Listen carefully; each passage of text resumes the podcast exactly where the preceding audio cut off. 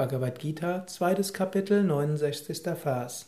Krishna spricht, in dem Zustand, der für alle Wesen Nacht bedeutet, ist der Selbstbeherrschte wach. Wenn alle Wesen wach sind, ist das Nacht für den Weisen, der sieht. Für einen Weisen sind die Werte anders als für einen in der Verhaftung stehenden Menschen. Für einen Weisen ist die Stille kostbar, ist die Einsamkeit kostbar, ist die innere Ruhe kostbar. Für einen, der in den Verhaftungen steckt, ist Einsamkeit das, wovor er Angst hat. Er sucht nach äußeren Objekten, er sucht nach Besitz, er sucht nach äh, allem Möglichen. Für einen Weisen ist die Stille das, wonach er sich sehnt. Für einen Weisen ist die innere Ruhe das, woraus er Kraft schöpft.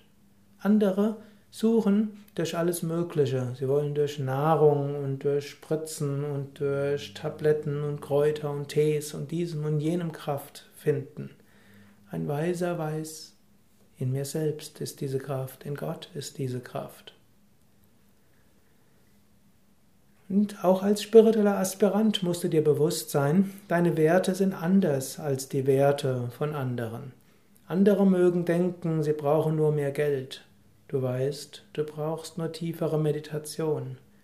Andere werden verhaftet sein an das, was sie haben. Du weißt, alles Vergängliche geht vorbei.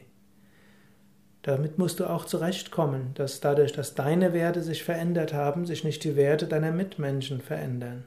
Du brauchst etwas Mut und brauchst etwas Kraft, etwas anders zu sein als deine Mitmenschen. Nichts Besseres, nichts Schlechteres, aber etwas, aber da ist etwas dahinter, was dich zum Höchsten führen wird.